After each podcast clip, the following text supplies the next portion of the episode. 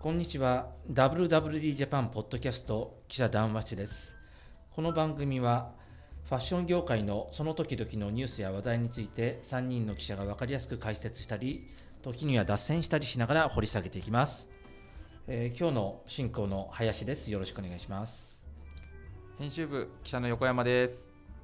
はい、同じく編集部急ぎみです。今週もこの三人でお送りいたします。よろしくお願いしますよろしくお願いしよろしくお願いします。あ、ちょっと、はいあのことを話したい。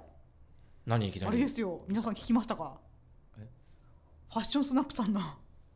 ポッドキャストではいはい。我々のこのポッドキャストのことを言及されるのを聞きましたか？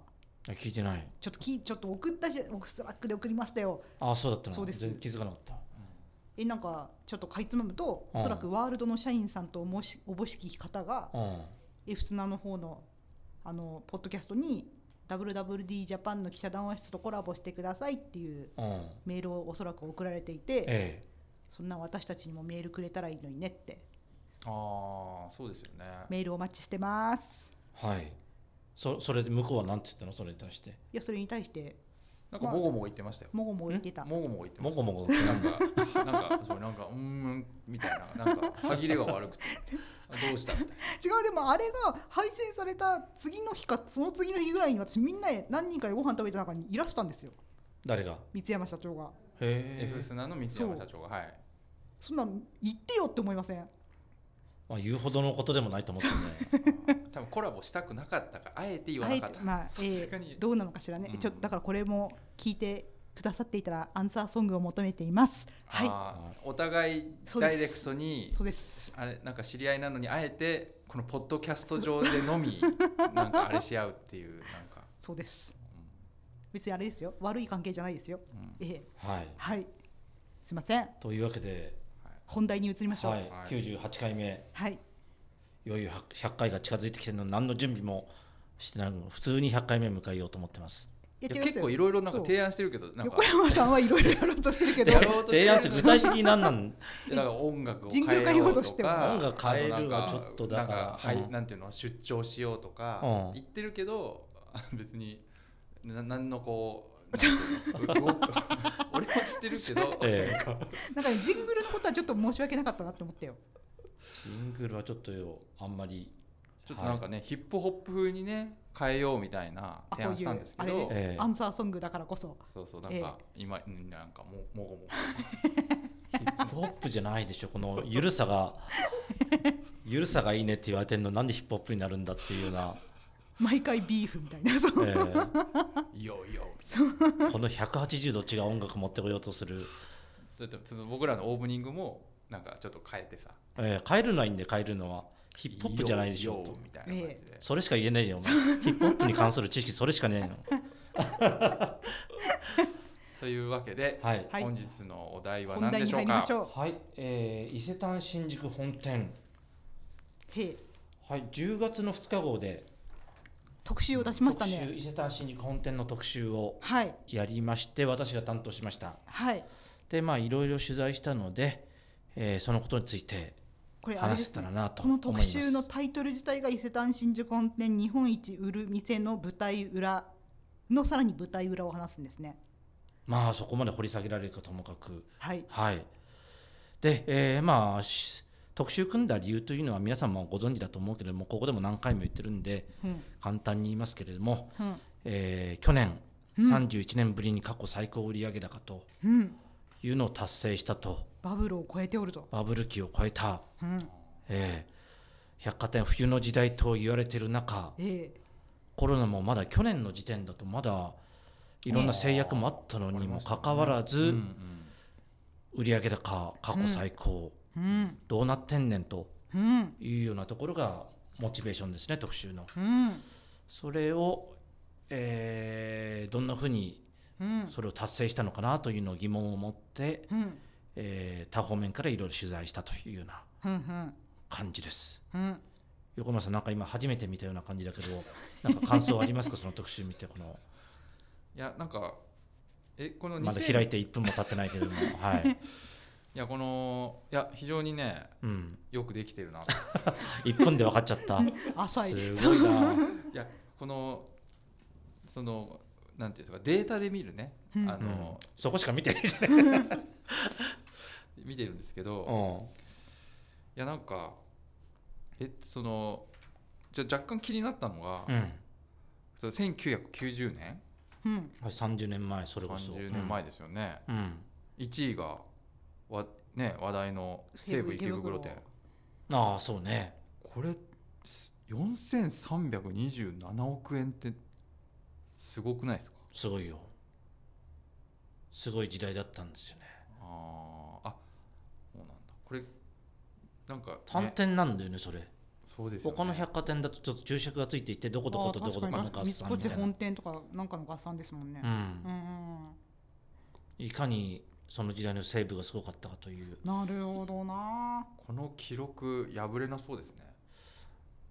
まあわかんない。伊勢丹があの、うん。2年後に3500億を目指すというふうに、言っています。そうそうそれええ。でそれもすごいなってす。あの、うん。なんかずっとなんとなく僕なんかはあの伊勢丹がこう勢いがある時から、うん。まあ、この仕事を始めてるんで、うん。なんか常にやっぱ伊勢丹新宿っていうのが1位っていう思い思思いなんか感っていうふうに思ってたんですよね。うん。ででほらで過去最高っていうふうに伊勢丹新宿が過去最高っていうふうにしたんであだからまあずなんかこんなこんな3000何億円売る売るのってまあやっぱり伊勢丹新宿しかないんだろうなぐらいに思ってたんですけど、いうん。やこれを見たらえっね。今圧倒的にもう東の横綱というふうにずっと言われていて、うん。えーもうそれを誰も定着しすぎて特に何の疑わなくなってなくなってるけどあの百貨店の売上高で1位になったのって割と最近この2010年以降うんう。んなるほど。天然代以降ってことですね。ん？天然代という。2010年ああ天然代。やさ、うん。そういう意味だ。はい。なるほどね。割と最近というか、うん。それまでは三越と三越。同じ三越。合併した三越ってですもんね。うん。ん？ああそうそうそう、うん。まあでもほとんどエピスとか入ってるのかなそああのなるほどまあやっぱりつ強いですよ、うん。あの三越本店が、うんやっぱり王者の時代が長かったので。あのファッションといえば伊勢丹と我々ファッション媒体なので、うん。伊勢丹はあのうん。売上高1位じゃない時代から時代でもファッションに関してはもう伊勢あなるほ丹だと、どね。うん。えー坪効率も伊勢丹だと。いうようなところがあったんですよね。ふんふん。それがまあめ今だともう名実ともにうん規模も伊勢丹だしファッションも伊勢丹だしみたいな、うん。一強みたいな感じ関東ではね。関東では、うん。はい。東日本ではと言った方がいいかもしれないですね。なってますよね。ううん。んいやなんでこんなに伊勢丹ってすごいんですか？私はね強いんですか？この特集を読んでねはい。分かりましたよ。なる何ですか？だってこの特集にこのワードが何回出てきたかマスから声識別顧客あがすごいいっぱい出てきますよね、ああ書きすぎちゃったぐらい書いちゃった、え えいや大事なことはーいやもうええ強調ね、50回ぐらい言わないといけませんから。何回ですよねだそこなんだなと思って合ってますか？合ってますね。えまあもともと、えーマスから声っていうまあ何のこっちゃって話だと思うけれども、普通の百貨店って、うんうんまあ、マスから声の改革ってまあせいで3年ぐらいなんですよねまだ。始まって、本格的に始まってから、うんまあ、普通の百貨店って当たり前だけれどもお客さんをたくさんうん。館の中に集めてうん売り場にお金を落としてもらうと、まあ当たり前でし、まあ、百貨店に限らずどんな店だってそうじゃないかと、うん。それを信じて疑わないんだけれどもそうじゃなくそうじゃなくてそうじゃなくてというか、まあ、それの限界が見えてきてうんうん。もっとマスのお客さん大衆をたくさん呼ぶよりもうん。購買力のあるうん。伊勢丹ファンをうん。に濃密に、えー濃密に付き合っていうんうん。くことで売り上げを増やせるんじゃないかと。うんうん。いうような仮説を、えー21年に社長に就任した細谷社長が旗振り役をやって、うんうん。えー現場に浸透させてきたと、うんうん。まあ、それも、まあ、その言葉を公に外に向けて言うようになったのはその社長就任してからなんだろうけれども、まあ、その前からそういう傾向が見えてきたんで社内的にはいろいろやってたんですよね。うん。だけれども、まあ、この間のコロナでお客さんを人をお客さんをお店に呼べない呼べないどころか営業できないと。いうような状況が長く続く中もうそっちに舵を切らないともう難しいよねと。うん。いうことになってもう公にますからこう。うん。このお客さんっていうのがうん。何だと、まあ、伊勢丹としてはうん。はっきりは言わないけれども、うん。まあ結果的には富裕層になりますよね。うんそういうところを深く掘り下げてうん。いってこの数字をうん達成したとうんいうような、えーケーススタディをいくつか取材して書いてあると思います。うんうんうんはい。はい。うん。それを感じましたか横山さん？そうですね。なんかこうなんかい今まで普通、まあ、百貨店のよくこうほらそのま全体的にはね百貨店自体はうん。落ち込んでるわけで、百貨店業界としては。うん。でよくその構造改革とかね、うん。そういう話よく言われて、うん。ああだこうだこうしたらいいとかっていう話うん。すごく出てたと思うんですよね。だからそので構造改革ってうん。な、売り場をリニューアルするとか、うん。なんかお店を変えるみたいなはなんかなんとなくそういうのが話だったのが、うん。まあ、伊勢丹に関してはその個のねうん。お客様にきちんと向き合ってそこを増やしていこうみたいなね、うん。こう割合そのこなんていうのかな、まま、なんかこうすごく分かりやすい派手な改革っていうよりも割合本当にこうなんてやるべきことを結構積み上げて、うん。まあもちろんそのいろんな戦略を考えた上でやってるとは思うんですけどその個にこうガッとシフトしてそれでこう全体的なねなんか底上げをするって、まあやっぱすごいことだと思うんですよ。なんかこうやっぱりなんかどっかの外外部のコンサルになんかやってとかっていうんじゃなくて、うん。こう多分社内でいろんな議論を積み重ねて、うん。そこに到達してるっていう感じはすごくしててそれが、まあ、またせなんかこううまくこうねここに来てうん。ガガッと来てるっていうのはなんていうんですかね企業経営っていうんですかね百貨店経営のやり方としては非常になんかすごい王道だしあの結果も出してるっていうのは本当になんかすごいことだなっていうふうには思いましたね。マ。スからマスから声というキャッチフレーズはまあもう伊勢丹の、えーキャッチフレーズみたいになっちゃってるけれども、うん基本的な方向性ってどの百貨店も一緒なんですよ、うんうんうんうん。だけれどもそれをどれだけ徹底するかというような差で、うんうんまあ元からのあのベースっていうのもあるけれどもね、そう。さ差でここまでうん。突出したのかなというような。徹底しても母数としてさこんなにいっぱい富裕層あまあいる、まあ、日本全国津々浦々にお金持ちはいると思うんですけど、うん。なんていうんですか東京にはきっとさ福岡のお金持ちも来るしさうん。だからやっぱどの全百貨店もこれがやれるっていう話じゃ全然ないなとうん。思って、逆になんていうんですかこの地方のお金持ちたちはあ伊勢丹がそんなにいいんだったら私も伊勢丹の顧客になるわみたいな風になっちゃうとそこの地場の百貨店から富裕層のお客様がまた抜け辛いって。うん、ことに、ええ。結構ね伊勢丹はまあ証券といううん、よりも、まあ、全国区というか。ブランド？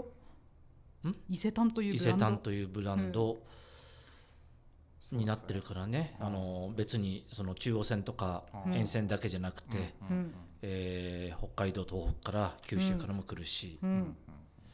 例えば、えー今そういうやり方をやってるけれども三越伊勢丹グループのうん地方店とうん。地方店のお客様を伊勢丹新宿本店とつオンラインでつないで、うん。えー接客するみたいなこともうん。やってるしうん。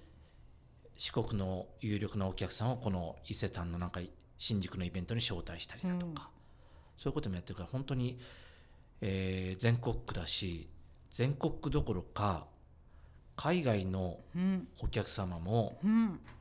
結構取ろうと。それインバウンドということだけじゃなくて、えええーリピーター何度も使うもう海外の富裕富豪も外商の対象になってます。ちゃんと識別顧客化するわけですよね、うん、具体的には言えないけども、うん、まあ、王族だとか、アラブの人とか。まあ、アラブかどうか知らないけどアラブとか東南アジアのこう王族の人とかが結構お忍びできてなるほど、買い物したりだとかそういうのが当たり前にあると。そうそう。うん。なんかねそのなんか伊勢丹ってずっとそのほら売り場とか、まあ、うん。派手じゃないですか、派手です。華やかですよね。華やかなんですよね。あので森田康光さんがそうこそうう。だおなんかグラマラースみたいな、うん。そうそう。だからなんか今まで僕なんかそのやっぱ売り場改革とか、うんうん。なんかそういうのばっかりにこう目を奪われてたんですけど、うん。まあもちろんそれも重要だとは思うんですけど、うん。まあ、そこよりもこう一つの生き抜く戦略っていうのをね、うん。まあ、裏側ですよね。う。ん。うん。そこが華やかな売り場っていうのは当たり前で、ううん。んいかにそこにお客さんを呼んで満足してもらうかと、まあその EC だとかうん。そのそういうところ EC だとかユニクロみたいなカテゴリーキラーとか、うん。えーあるいはショッピングセンターみたいなところとうん。重複しないというか、もっとあのー好感度上質戦略ってずっと歌ってるけれども、まさにまあそういう好感度上質消費のプラットフォームみたいなうん。のになっていて別に EC 比率がどうのこうのって関係ないでしょ、う。ん。もうこういうことができてくれば、いや本当にそう思いましたお客さんとつながることにデジタルをつなげばいいわけで、うん。コミュニケーション手段として EC で買ってもらわなくても別にうん。関係ないみたいなところですよね。うんのねなんかまあ特集の中にも入ってるまあインタビューねうん。あるあの山下執行役常務のインタビューとか読んでも、CMO ですね。CMO、うんうん。なんかなるほどなってやっぱなんなんていうのかな。まあうん。言われてみれば当たり前っていうふうに思う思う思う人もいるかもしれないですけど、結構読んでると、うん。なんかこうああそうだよなと思うのがそのこうやっぱお客個個に向けたことで例えばその、よく言う 5020MD でこうなんか商品をこうやってああやってとかっていう話を今までも、今やってたと思うんですけどそうじゃなくてそのお客様にかあ特定のあるお客様はその株主総会がねある6月にスーツやね革靴を新調するから、うん。そこにちゃんと向けて提案しなきゃいけないんだみたいな話を、やっぱりこうきなんていうのかなこうきちんとこうこのと経営層が割合こう、すごく分かりやすくなんか細かく言えるみたいなことっうん。てやっぱり相当上から下まで徹底されてないと売り場のこと、うん商品のこと売り方のことお客さんうんお客様っていうんですか？こと分かってないとなかなかここまで来れないなというふううにん。思ってますね、うん。思いましたね。これ本当なんていうのかな？なんか今まで売り場の話だとなんかこうあのあまあ華やかでうん。面白いっちゃ面白いけど、うん。なんかいいまいちこう腹落ちしないうん。結局なんかね、商品でっていう話よりも今回この特集読むとなんか本当にこうやってることがかなりこう参考になるというか僕なんか結構今 DX みたいな感じの取材も進めてるんですけど、うん。なんか DX の本質的なこともいっぱい、まあ、今回の特集出てて、うん。なかなか勉強になるなとは思いましたね。なんか、はい、すごい今読んだとは思えない感じで読んでますよ読んだちゃんと読んであの読んでまえすよなんかさその、はい。い、いんです。書いてあることは分かりました、うん。もっとなんかこう裏この取材がめっちゃ大変だったとか。ね確かに。本当はこうしたかったけどこうなったとかなんかそういうもっとここ、ね、もしくは深掘りたかった。もしくはなんか、うんいやこれぐらいかなって思ったら意外と深掘れてしまってこの記事がおすすめですとかなんかそういう話を聞かせてさっきのほしい。横山さんの話の流れで言うと、お客さんを知ると、うんまあ、そのアマゾンなんかでもうん。まあアマゾンに限らず、まあ、ネット通販なんかでも、うん。客の購買履歴から、えー閲覧履歴から、うん。えーおすすめ商品をこうプッシュするっていうのはうん。あるとうん。うん。思うんだよね。まあ、もちろん、えー三越伊勢丹もそのアプリの閲うんう覧履ん。歴から、購入履歴からあるいは実際のリアルでの購入うん。実績から見てこういうプッシュするとうん。いうのはもちろんやってるんだけどもそういうそのデジタルとかあ EC とか、えー実際の売り場の購買だけでは見えないところうん。さっき横山さんが言ったような、えー株主総会前にスーツを新調しようだとかいうのの流れで言うとこの犬はいはい犬。犬？うん、あ犬いた。ドッグ用品ね、はいはい。ドッグ用品のための企画をしたと。うん。で外商員ってうん。自宅訪問するんですよ。はい。なるほどね。あそこの家にも犬がいた。ここの家にも犬がいた。別に普段そんな会話してないし、ええ。えーお客様が別にアプリで犬のものを見てるともわからなああないけれども、るほどね、うん、実際にお宅に行くと絶対犬がいる小型犬がいると。で小型犬っていうのは大体4種類だと。ここの文章そう本当かよって思ったえけ？ど都内であれば犬種はトイプードルチワワミニチュアダックスフントミニチュアシュナイザーの4種類の小型犬にほぼ集約されると分かったみたいな。そうなの？これでもね富裕層の。本当だと思う。富裕層の飼って富裕る犬は。富裕層というか、まあ、都内のマンション暮らしとかだと、うん。そういうふうに自然なんだよ。その大型犬ってあんまりその、まあ、レでっかいね、うん。でっかいにはないとなかなかうん。飼えないし、でも横山家富裕層横山家はあれじゃん。なんだっけ、うん。なんだっけ？ミニチュアピンシャミピンシャですけどね。4種類に入らないよ、ん？いや違うんですよ、うん。これね本当にそうなの、うん。本当にこの4種類だと思う、まあ、人気もその4種類あると思うんですうん。普通に。別に富裕層じゃなくても、そう。あのねでもやっぱり例えばタワマンに住んでる人うん、がいるとするじゃないですか。大型犬飼えないですよ、それはそうだよ、うん、でうんそうするとやっぱ小型犬になるわけですよ、うんでそうすると多分このね4種類っていうのはうん。本当にそこにはまってくると思う。ん。でその4種類の犬のための服をうん。う、うん揃えて、えーうん首輪を揃えてリードを揃えて、えー皆さんが着てる服よりも高い服ですよ。いやなんかそうでも普通のええ。MD だったらここに落ちないと思うんだよねペットの。なんか今までだったらほらペット売り場をやってとか、うん。そういう話なんかちょっとでペット売り場なんて、うん。あの既存のペット売り場あるんで伊勢丹にも、う。んでもなんかこうそんなにこうメインじゃないじゃないですかやっぱり、うん。なんかすごくこうねほら婦人服高級ブランドって言ったらなんかわーわーって感じですけど、うん。ペット服って多分本当に一部のうん。細かいところうん。でなんかあんまりこう取りこぼしやすいあのニニッチすぎてうん。取りこぼしがちだと思うんですけど、うん。そうじゃなくてこうききちっと分析した上でそこになんかこうバーンってぶつけていく、うん。このやり方すごいですよ。なんかあれだと思った。MD として犬用品揃えるとかはさそれはまあできるけどなんかそういうワンちゃんをアートにしましょうとかそういうことの提案とかをしてくれると思い出を残してそうそうそうそう。なんかわかるよ。私も猫飼ってた頃はそういうことが嬉しいと思うと思って。うん。うん。そうね、やっぱ点から面への広げ方とかね。ね。確かにこう楽しそう本当と思って。にリアルにうん。その入り込んでないとうんわからないというか多分ネット通販だったら、うん。とにかくなんかフェアとかやって、うん。なんかこういうのなんかバーンってやってやればいいんでしょ、うん。みたいな。でででまあ多分売り上げが上がらなくてやっぱりペットダメでしたねみたいな、うん。多分ことが多いと思うんですけど、うん。これに関してはそのねいろんな提案うん。絵にしたりとか、うん。ワンちゃんの服10万円だからね。うん。某有名ブランド。うん。ちょっとストップがかかってブランド名書けなかったけれども。えそうなんですか？えええ誰でも着てるモコモコの服ですよね。港区の。えモンクレールとかですか？あなんで？編集がめんどくさくなるから。いやいやえ言わないだしえだってワンちゃんよく来てますよね。港区のうん。犬たちは、そうそうそう。なるほど。いいですね。そういうのがそういうニーズが発見できたりあするわけですよね。ー。私はね、うん。このリスタイルがどうやってあそこの売り場は毎週毎週作られているのかが間違えた。ザステージ。ザステージザステージ。あザステージ。1ごめんなさい。階の。1階のザステージ、うん。そのコーナーがいいと思いましたね、うん。この皆さん。ザステージってあの7ページ。ポップアップスペースみたいのがそうです。あの化粧品売り場の1階ところに。そうです。化粧品と、うん。なんだアクセのところの真ん中にあるやつですね。うん。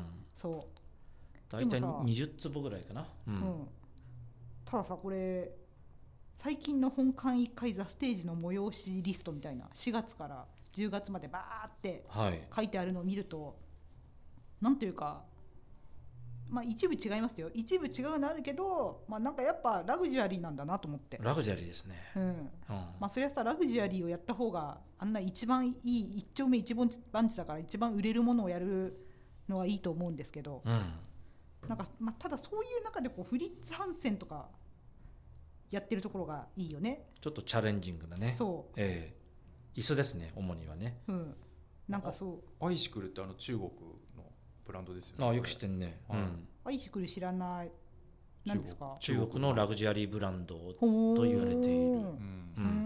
んそういうのもやったり、えーと思いましたね、なんかラグジュアリーのバイヤーさんが言ってて印象深かったのは、うん。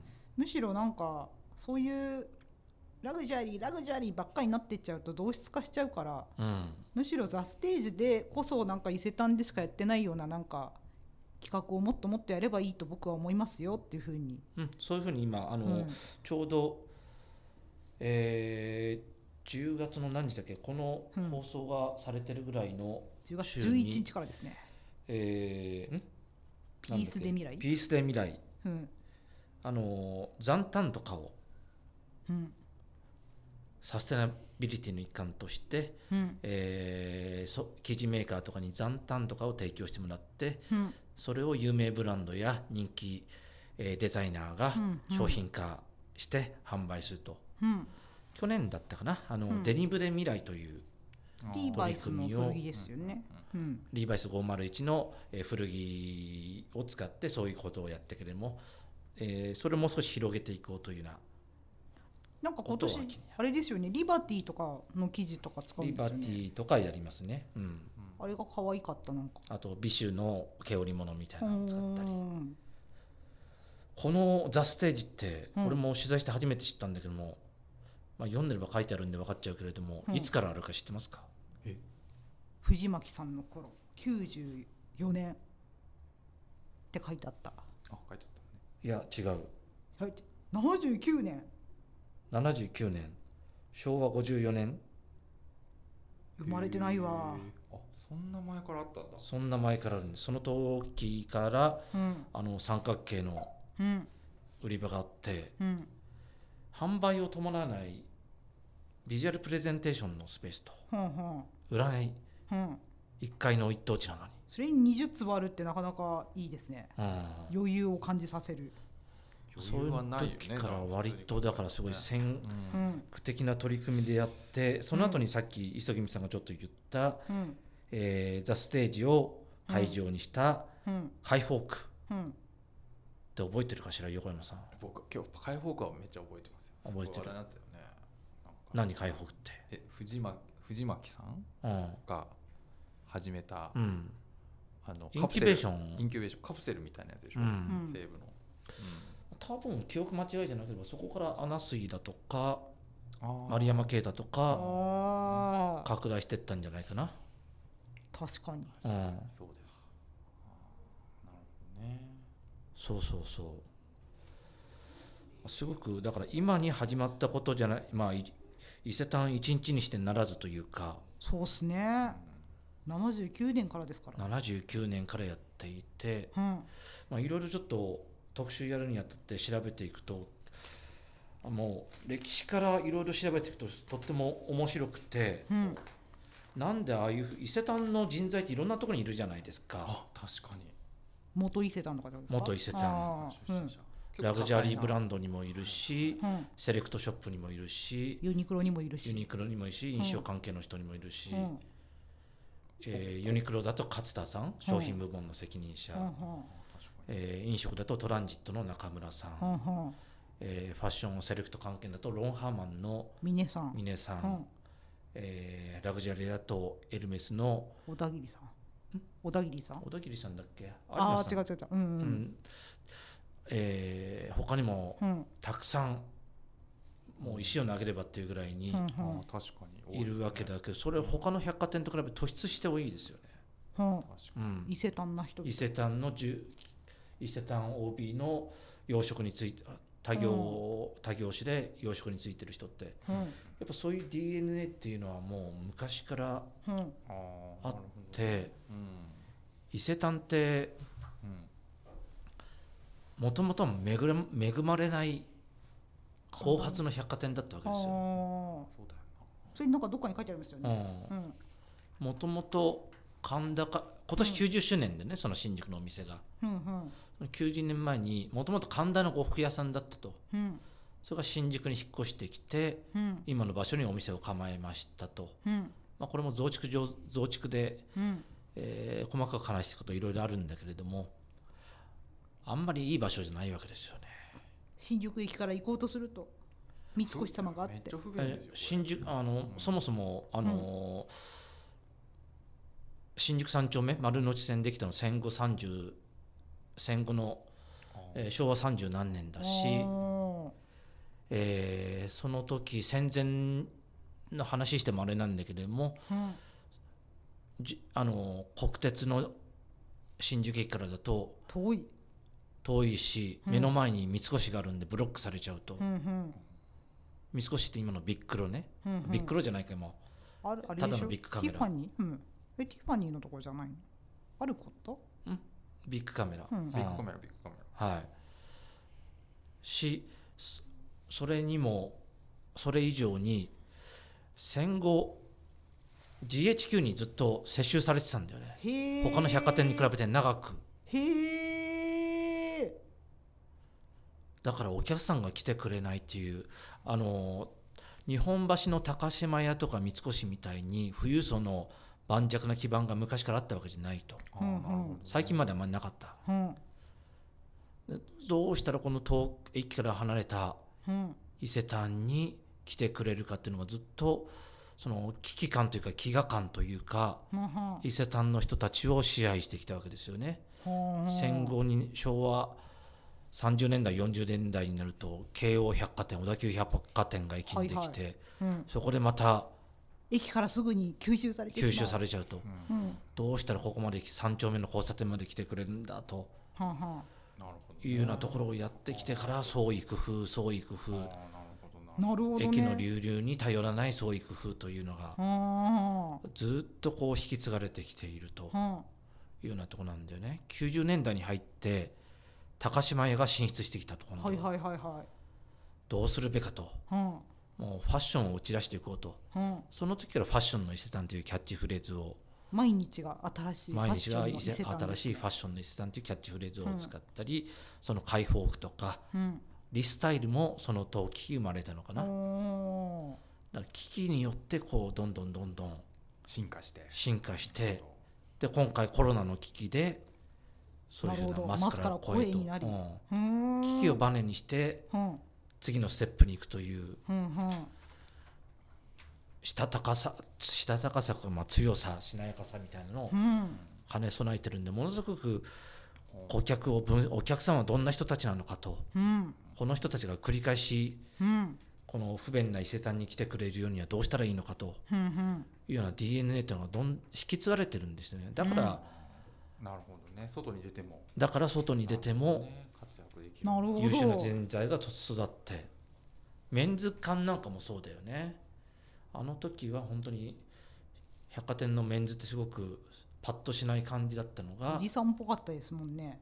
まあ、スーツ売り場だよねぐらいの、うん。それをやってうん。大成功させて阪急もそれに習ったり、うん。うんえー名古屋の松坂にもメンズ館に近いようなものを使ったりとか。おだからそういう新しいものにどんどんチャレンジしてってるから人が育つよね、あうん、そういう脈々脈々とした言えないけど脈々ですね。DNA が強さかなというようなあ過去を振り返ると。えなんかあとうん。ラグビー部のなんか人脈すごそうですよね。あうん。ー何？ララブあラグビー部は分かるけれども、昔実業団持ってましたよね伊勢丹僕がこの仕事始めた時、うん。伊勢丹の候補は吉田さんという人でした。吉田さんって分かるかな？横山さん。わかんない。有名なラガーマンなんですか？元明治の明治の明治大学のスーパースターで学生のスターで。それが、えー実業団としての伊勢丹に入ってその時広報をやってた。今も結構あのラグビーの番組とか今出たりしてるような感じでそのラグビーが強いってな何のいやなんかユニクロの勝田さんに伊勢丹のラグビー部時代の話をいや駆け出しだったあの頃はさみたいな感じで一回話聞いたさんはラグビーことあったのね。そうですそうです、うん。そしたらなんかいやあの頃同じ釜の飯を食べた仲間は今みんないろいろ活躍してるから嬉しいよねみたいなうん。話をされてて。うん。あそういえば小田切さんもそうだしみたいな。だからラグビー部がなくなったのいつだっけちょっと確認しないと分からない。2000年前後だと思うので結構もうん、う OB は上の方の年代になるよね、うん、うん。でもなんかようやく私分かりました。あの、なんなんだっけ今やってるワールドカップじゃなくてな4年前だっけの時にさ伊勢丹ってあの日本代表の監督？ラグビーの。はいはいはい。を広告に起用したりしてたじゃないですか。うん。してた、でなふーんなんかそうだねラグビーって勝ったもんねよかったね、うん。とかも私はそれぐらいでうそれぐらいの薄さで流したんですけど、うん。あこれってそういう DNA があるからこの人のこと採用してるのかなみたいな。起用してんのかな。分からんけれども、うん。結構ねラグビーっていうのはちょっと特別で、うん。今ちょうどやってるけれども、うん。スポンサーとかみんなそうそうたる企業がつくわけですよ、うん。その紳士のスポーツ、あのうんマーケットの割には。うんうんうん。そんなに大きなマーケットじゃない。確かにサッカーとか野球の方が全然、うん。うん。その割には日本を代表する企業がみんなついてる。あそうですね。三菱とか、うん、うん。財界って結構ラグビあー確かーに、出身者多かったりうん、する、ラグビーファンだったりラグビーうん。OB だったり。へえなるほど。早慶のうん。OB だったりうん、するわけですよ。なんかこれ日本の財界が体育会ラグビー部に牛耳られているという牛話てしまう。でわかんないけども、結構そういう企業が多いのでスポンサーつきやすいし。なるほど、というのをうん、まあいろいろ代理店界隈では聞くことありますよね。お何の話してたんだっけ？るそう伊勢さんの話でございます、うん。ええ。だからちょっとそこに書ききれなかったことを言うとええそういうことを聞きたいんですよ。えっ、とねうん。思ったのがうん三越伊勢丹ってうん。08年にうん。統合したのかな？三越と伊勢丹。それまでライバル関係だった、うん。三越っていうのは伝統的にずっと外商強い会社だったんですよ、うん伊勢丹っていうのは圧倒的に商品が強い会社だったんですよ、それがね合わさったっなるほどね。ていうあの融合の成果っていうのは確実に出てると思いますねそれは15年経って。その当時はそのスケールメリットだとか、ええ。重複しているところのこうこう、えーあのそういうところの総務的なところの、えーあなるほど効率化だだとか、うん。そういうところが相乗効果というふうにうん。言われていたんだけれども外商の三越と商品の伊勢丹がうん。一緒になった融合された結果が今に結構出てる。で今の、えー伊勢丹新宿店の店長の栗原さんはうんうん三越出身、だし。15年経ってよかったですね。15年経ってそれが一番花開いたのがそうじゃないいかなと僕の見立てです。うん。うん、あんまりその取材先でそういう問いかけをしてみたけど若手社員あんまりピンときてないような。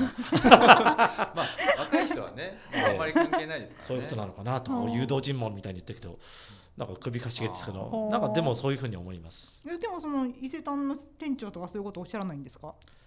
店長ちょっと取材してないのでわからないけれども、うん。なるほどうね、ん。まあ、社長はそういうふうに言ってた昔、うん。まあ確かに。うん、なんかあの頃は本当にえーカルチャーも全然違って大変みたいな話だったけれどもうん、よかったですね。なんかそういう相乗効果がすごくうん、出ていい形になったんじゃないかな。な。でもやっぱり新宿店のビジネスモデルってなかなか他に移植っていうのは難しくてうん。え機関3店じゃできるもんじゃないんですか？機関3店は結構ねその富裕層のお客さんをこうん。お互いに買い回ったりだとかうんあとう、岩手とかできそうです新宿の、うん。新宿のファッションの好きなお客様に美術を勧めるときに日本橋に行ってくださいと。と。美術は日本橋がすごく充実してますと。か、うん、いう総合総合送客というのは、はんあるいは三越に入ってるけどああの三越と伊勢丹で品揃えが違ったりするのでそっちの場合はこう進めたりとか入ってないブランドもあったりするんでそういうことはやってるみたいですよ。んなるほど。うんまあだからね、うん。今後ですよねなんかね。はい。そっか。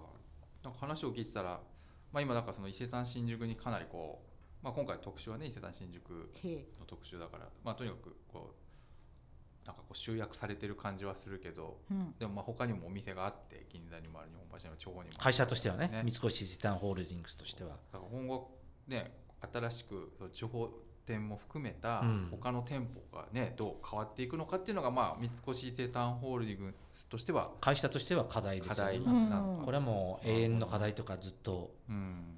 統合してからのずっとの課題だよね。うんなんかでもね見たいですよね。そのどういう三越伊勢丹流のその改革をど,、うんどう移植していくのかっていうのをね、うん。ぜひちょっと、なんか結局こうなんか正解ってあ後になってからこれが正解だったんだなこのやり方でこうなんだなって後になってなんかぼ僕らなんか特にこう分かるじゃないですか、うんうんあここれでこうなんだなっていうのがうん。あってなんかこう多分伊勢丹新宿本店っていうのは多分正解がもう今見えてるじゃないですか。んうん。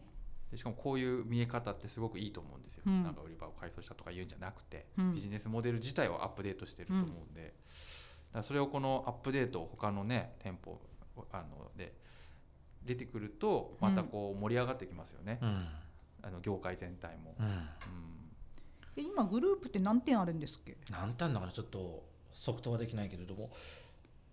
え札まあ一応幌とかにあるの？全国にありますよね。あの北はさ北海道の丸い今井うん。丸い今井だけじゃなくてその隣には三越もあるし。うん。あと仙台三越とかあります？仙台三越もそうですね。九州に行けば岩田屋があるし、え四国って何？今治とかにあるんですっけ？そう今治はそんな大きな町じゃないのでないけれども、どこだっけ？えー高松。あ高松だ。高松三越。うん。名古屋も名古屋三越やってます、うん。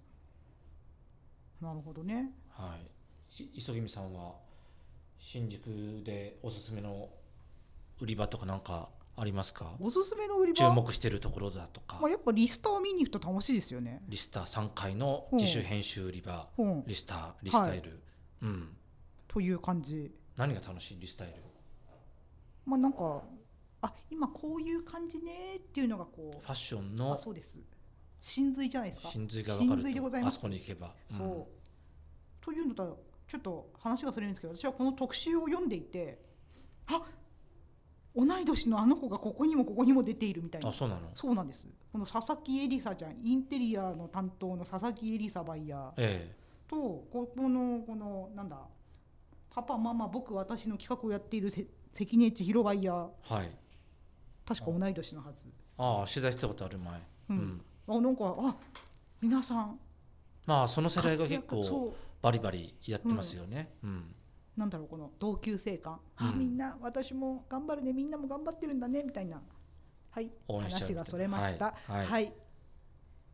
横山さんはうん？ご感想は？横山さんは今自分のうん。これから考慮に向かううん。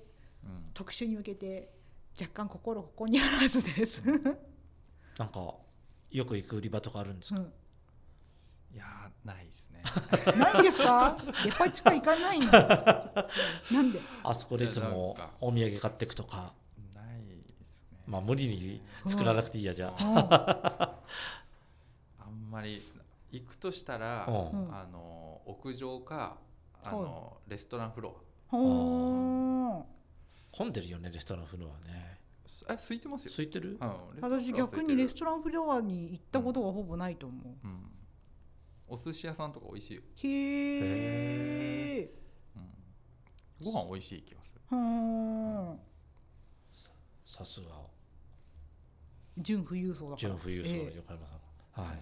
というわけでちょっと時間もオーバーしてしまったのではい。頃合いなので、えーこの辺でお開きにします、今日は、えーもう一回宣伝しておくと10月2日号のうん。WWD ジャパン伊勢丹新肉本店特集についてお話ししました。ぜひ特集ご覧ください皆さん。はい。というわけで今週は？98回目。はい。こちらで失礼します。はい。来週もまた聞いてくださいね。よろしくお願いします